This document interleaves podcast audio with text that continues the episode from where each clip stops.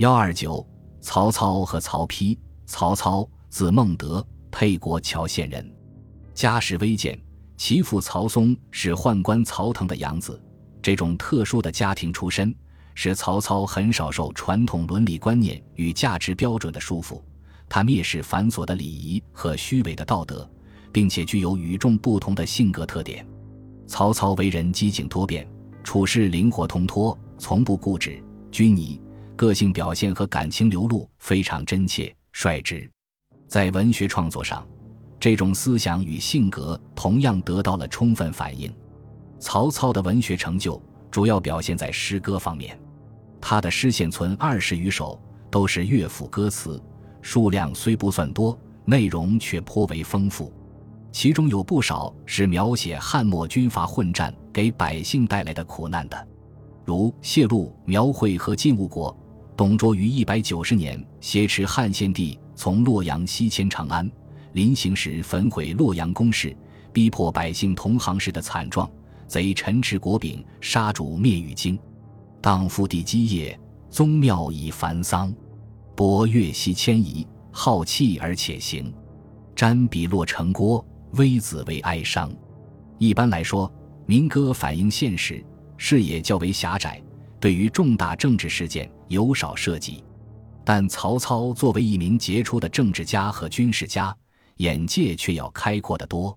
他的《蒿里行》也直接反映汉末重大历史事件，突破了民歌的传统，全诗八十字，概括了关东豪杰兴兵讨伐董卓，因人心不齐导致失败。然后袁绍、袁术兄弟野心膨胀，或谋欲善行废立，或公然自立为帝。遂至战火不断，百姓死亡相继的史实，犹如一幅历史画卷。语言简洁，气魄宏大，感情深切真挚，乐府诗中前所未见。由于这些诗作有着丰富的社会内容，因而被誉为汉末实录、真史诗也。曹操的另一部分诗歌抒发了个人情感，表达了自己的政治理想与抱负，具有更为鲜明的个性特点。如《短歌行》，这是一篇用于宴会的歌词。全诗由两个相互联系的主题构成：一是感叹光阴易逝、人生苦短；一是渴慕贤才、既得良佐，以实现平定天下的雄心壮志。词断而艺术。正因为生命短暂，所以才弥足珍贵。追求不朽的功业，不仅是一种社会责任感。而且也是为了使个人有限的生命获得崇高的价值。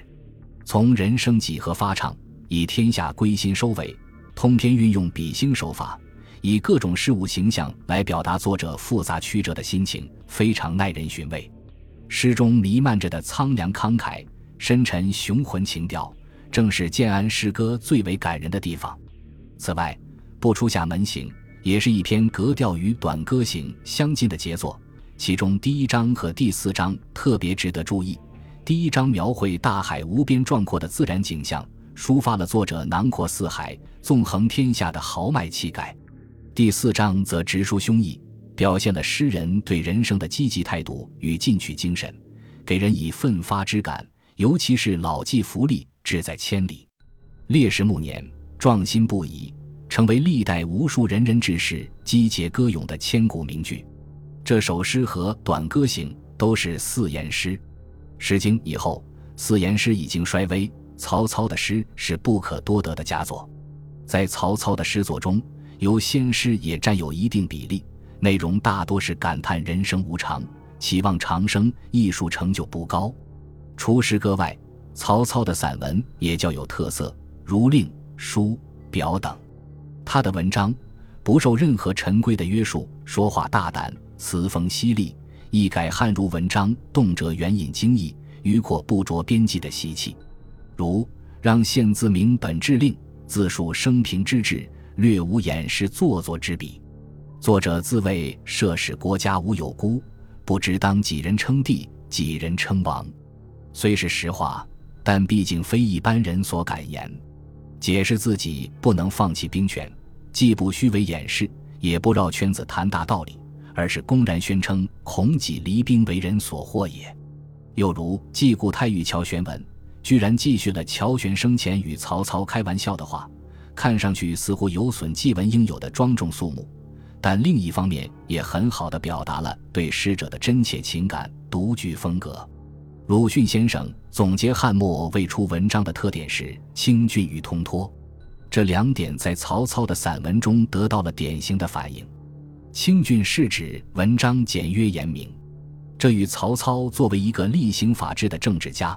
长期戎马生涯养成的果断干练的作风密切相关。他的《与荀彧书追上郭嘉》一文寥寥九十余字，叙述了作者与郭嘉共事的经过，赞扬了郭嘉的为人与才华，表达了自己对王者的深切追念。所谓通脱，是指文章的思想与形式不受传统束缚，想说什么就说什么，丝毫不虚伪做作。如求贤令。若必连事而后可用，则其还何以罢事？今天下的无有背鹤怀玉而钓于卫滨者乎？有得无道扫受金而未遇无知者乎？二三字其佐我名扬则漏，唯才是举，无德而用之。曹操是一个叱咤风云的乱世枭雄，审美情趣也异于一般文人。他的诗作绝少华美辞藻，结构也不算精细，多从大处落笔。语言古朴自然，气势宏伟，内涵凝重，抒发感情往往悲凉慷慨，跌宕起伏，显示出鲜明的个性色彩。从曹操开始，乐府歌词走上了新的发展道路。他的其他文学作品，在促进各类文章摆脱陈词滥调，向贴近实际生活和真实情感方向发展方面，也起了重要作用。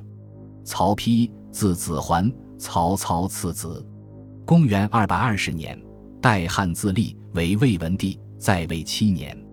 曹丕博学多识，勤于著述，对文学创作也很重视。现存诗作四十余首，大多为乐府歌词，也有部分古诗。作为建安作家之一，曹丕的诗也有少量关心社会现实、向往建功立业的内容，如《上流田行》，居士意何不同。富人食道与粮，贫子食遭与康，反映了当时贫富不均的现象。至广陵与马上作，官兵临江水，水流河汤汤。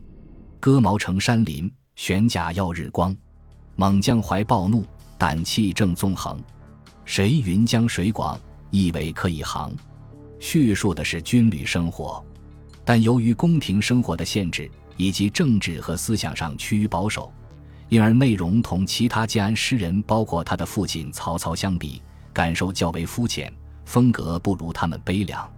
在曹丕主要的生活年代里，三国鼎立局面业已形成，社会相对安定，他可以在其父的庇护下过贵族公子的生活，对现实感受不是特别深刻，所以诗歌题材狭窄，缺乏气魄。曹丕的诗更多的是歌咏男女爱情和离愁别恨。描述游子思乡、思父怀远之情，表现最为出色。这些诗情思婉转凄楚，表现了诗人对不幸者的深切同情。如《燕歌行》第一首，作者利用七言诗的长处，音节和谐舒缓，刻画细致生动，感情缠绵悱恻，语言清丽简洁，运用一种如泣如诉的笔调，成功的表现了一位妇女在不眠的秋夜中思念丈夫的情态。既不脱离民歌的精神，又有自己的创造。这篇作品代表了曹丕诗歌的艺术风格。曹丕在诗歌形式的改革上做过大胆尝试。他的诗形式多样，除五言诗与四言诗外，还有当时少见的六言诗《燕歌行》，是我国现存最早最完整的七言诗。其杂言诗篇幅长，句法参差多变，对后世也有一定影响。他诗歌语言的风格特点是不加修饰，近于口语，故中容诗品称之为率皆笔直如俚语。曹丕的《诏》另一类散文，风格与曹操相近。其他文学性较强的为两篇《与吴志书》。本来书信为实用文体，但为晋南北朝时期文人间的书信日益普遍地用精美的文字写景抒情，有意增强其文学色彩。曹丕在这一风气中起了带头作用。曹丕自己的创作成就不高，但他以太子、帝王身份大力提倡文学，对建安文学的发展起了推动作用。他的典论论文是中国文学史上第一篇文学批评专论。本集播放完毕，感谢您的收听，喜欢请订阅加关注，主页有更多精彩内容。